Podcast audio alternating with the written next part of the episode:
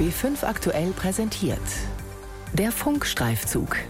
Ein Podcast von B5 aktuell. Alles begann mit einer WhatsApp-Nachricht. Die 25-jährige Safat Jaffa aus Syrien schreibt mir, sie habe Angst, sich in ihrem Heim mit Corona zu infizieren. Wir kennen uns über ihren Bruder, den ich früher zu seinem Studium an der LMU München einmal interviewt habe. Die junge Syrerin sorgt sich vor allem um ihren Vater. Er ist vorerkrankt, die fünfköpfige Familie wohnt in einer Flüchtlingsunterkunft bei München. Das war Ende März. Mein Name ist Johannes Reichert. Seit langem befasse ich mich mit Themen rund um Flüchtlinge. Und auch mir ist aufgefallen, der Ausbruch von Covid-19 war in Asylbewerberunterkünften besonders schwer. Ich bin Lisa Weiß, mache seit Jahren Reportagen über Migration und Geflüchtete im In- und Ausland. Johannes und ich, wir haben uns beide gefragt, wie gut sind Flüchtlinge in ihren Unterkünften geschützt? Was tun Kommunen, Helferkreise und die Staatsregierung, um Ausbrüche zu verhindern? Und wie bereiten sie sich alle auf eine mögliche zweite Welle vor? Wir haben beschlossen, diesen Fragen wollen wir gemeinsam nachgehen dem Virus schutzlos ausgeliefert, Corona-Infektionen in Flüchtlingsunterkünften. Ein Funkstreifzug von Lisa Weiß und Johannes Reichert. Also morgen, soweit ich weiß, darf ich nach Hause gehen. Safat Jaffa blickt in die Kamera ihres Handys. Die 25-jährige Syrerin befindet sich auf einer Quarantänestation für Flüchtlinge in München-Haar. Sie hat Fieber und leichten Husten. Wir erreichen sie über Skype. Eigentlich wohnt Safat mit ihren Eltern und zwei Geschwistern in einem Flüchtlingswohnheim in Unterschleißheim. 2017 kam die Familie nach Bayern. Als sie Ende April erfuhr, dass ein Bewohner ihres Hauses positiv auf Corona getestet wurde, fing Safat an, sich Sorgen zu machen, denn sie sah, wie sich die Mitbewohner im Stockwerk des Erkrankten weiter sorglos in der Unterkunft des Landkreises München umherbewegten. Ihre Befürchtungen sollten sich bewahrheiten. Erst erwischte es ihren jüngeren Bruder und ihre Schwester, dann erkrankten auch ihre Mutter und sie selbst an Covid-19. Als ich das Ergebnis sehe und positiv getestet wurde, hatte ich wirklich mehr Angst um meinen Vater, weil er schon alt ist und er raucht und meine Angst, es war echt groß. Ihr Vater ist 61 Jahre alt und hat eine Herzerkrankung. In der Unterkunft der Familie teilen sich 16 Personen pro Stockwerk, Bad, Küche, Waschbecken und den Aufzug. Wenn wir an einem sichereren Ort wären, dann glaube ich, meine Befürchtungen wären geringer. Seit Beginn der Corona-Pandemie wuchs auch in Bayern die Kritik an den Zuständen in den Flüchtlingsunterkünften von Woche zu Woche an. So warfen Flüchtlingsorganisationen den Behörden vor, halbherzig zu agieren. Auch die Münchner Rechtsanwältin Katharina Kammerer warnte die Behörden früh, sie vertritt mehrere Flüchtlinge und sah das Problem der räumlichen Enge und der hygienischen Bedingungen kommen.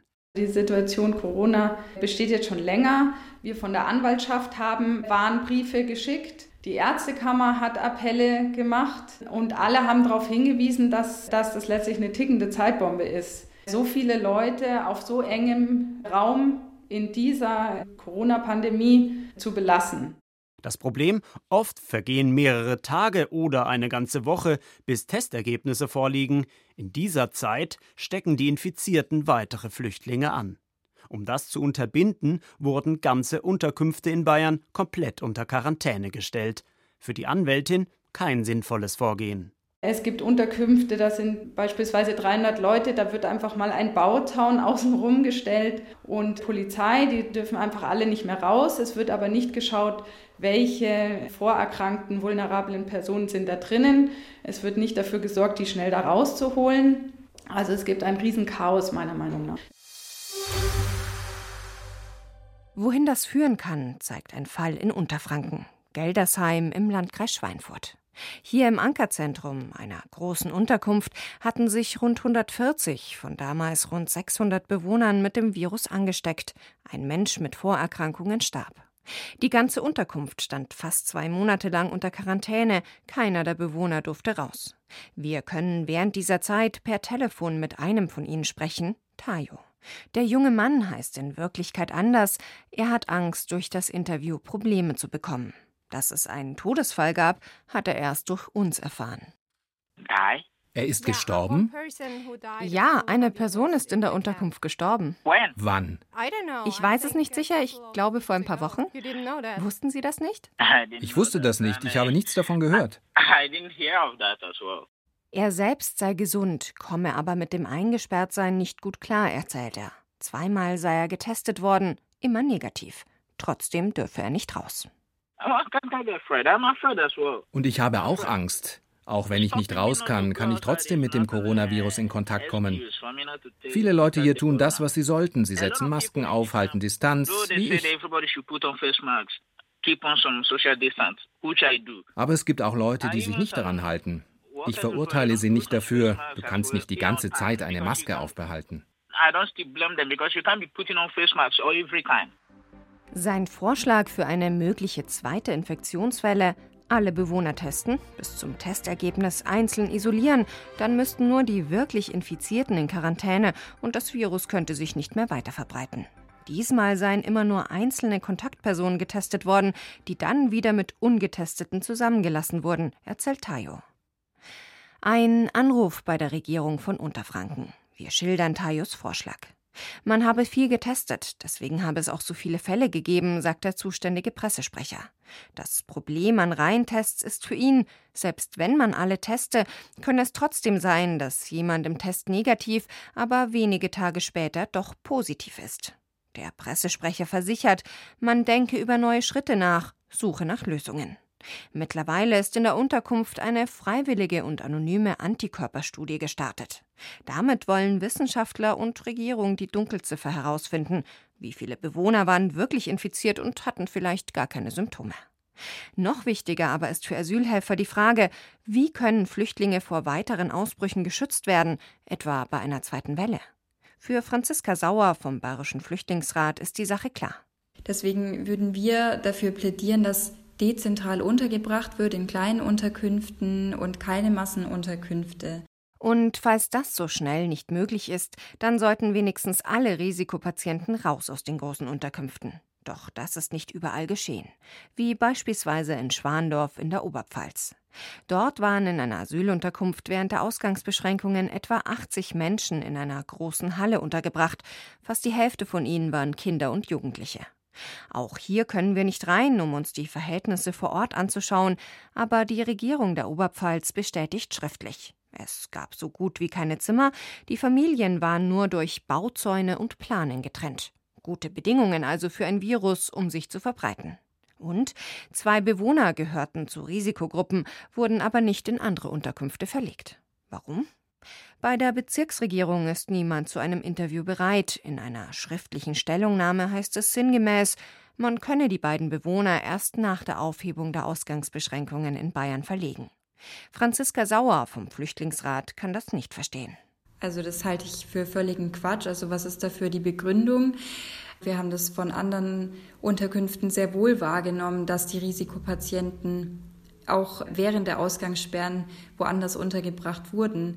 Die Regierung der Oberpfalz scheint nun umzudenken, mit Blick auf eine mögliche zweite Welle. In Regensburg ist eine neue Unterkunft speziell für Menschen aus Risikogruppen geschaffen worden.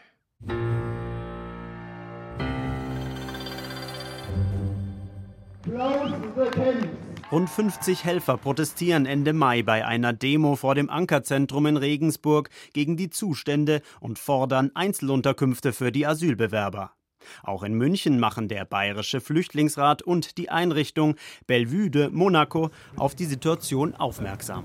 Mehr Aufmerksamkeit, mehr Respekt bedacht werden und nicht. Sie übergeben im Innenministerium einen Brandbrief mit der Forderung nach besserer Aufklärung der Bewohner und ebenfalls einer Unterbringung in Einzelunterkünften.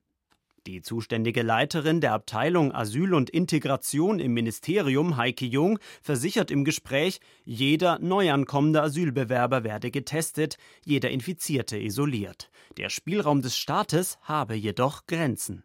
Was nicht möglich ist, ist, dass man einfach allen Menschen Einzelzimmer zur Verfügung stellt. Dafür sind 89.000 Menschen zu viel, als dass wir so viel freie Wohnungen hier in diesem Lande hätten. Und die Beamtin aus dem Innenministerium fügt an, bei den Ansteckungen in den Heimen spiele auch die Mentalität der Flüchtlinge eine Rolle. Dass es zu Ansteckungen kommt, liegt sicherlich daran, dass wir in den Unterkünften viele Menschen aus den gleichen Herkunftsländern auch haben, die natürlich gesellig zusammen sind und äh, jetzt nicht äh, alle nur sich in ihre Zimmer äh, verkriechen, gerade auch weil sie keine Symptome haben, fühlen sich ja auch nicht krank und deswegen irgendwie gezwungen, hier das Bett zum Beispiel zu hüten.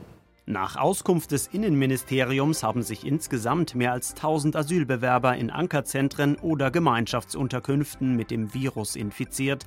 Rund die Hälfte davon sei wieder genesen, mehrere starben. Doch die Dunkelziffer könnte viel höher liegen, vor allem dort, wo ganze Unterkünfte unter Quarantäne gestellt wurden. Oftmals gibt es dann kein Ein oder Aus.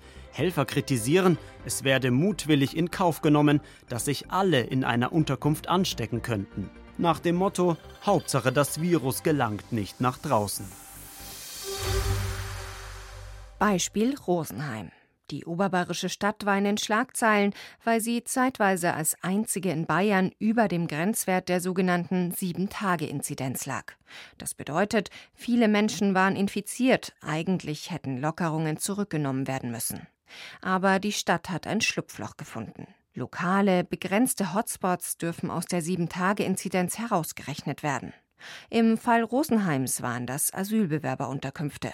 Aber warum ausgerechnet die? Claudia Hinz ist Fachdienstleiterin für Asyl und Migration der Caritas in Rosenheim. Sie und ihre Kollegen beraten die Bewohner vieler Rosenheimer Unterkünfte, auch in Zeiten von Corona. Nicht alles sei optimal gelaufen, meint sie, vor allem in der Unterkunft an der äußeren Oberausstraße. Also anfangs wurde nicht entzerrt, wurde nicht abverlegt. Das heißt, es waren zum Teil Infizierte und Nicht-Infizierte in einem Raum nach wie vor, was natürlich schwierig war und was natürlich für die Verbreitung gesorgt hat.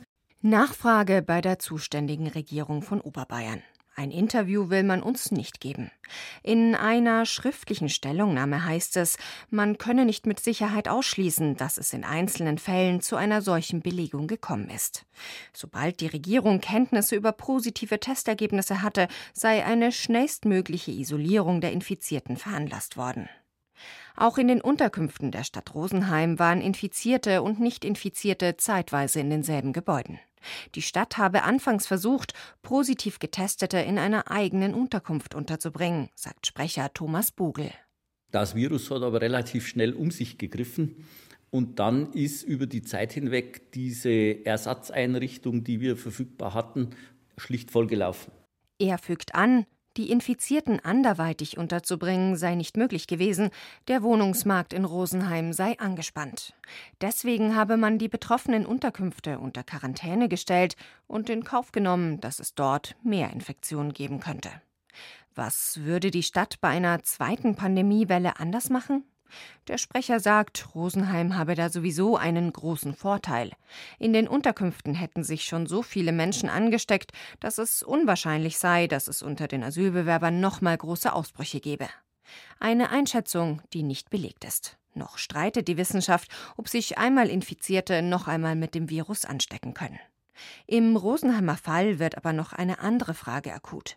Kann es ein Vorbild sein, zuzulassen, dass sich so viele Menschen anstecken, dass eine Herdenimmunität entsteht? Thomas Nowotny glaubt, nein. Er ist Kinderarzt im Landkreis Rosenheim und engagiert sich für Flüchtlinge. Er findet, Stadt und Regierung hätten das früher merken müssen, hätten die Menschen in Einzelzimmern unterbringen müssen. Gemeinsam mit anderen Ärzten und Ärztinnen hat er wegen der Pandemie einen Appell an den bayerischen Innenminister unterzeichnet. Darin die Forderung, Geflüchtete dezentral, also zum Beispiel in Wohnungen statt in großen Unterkünften unterzubringen. Und alle Bewohner zu testen, wenn der erste Fall in einer Unterkunft auftritt.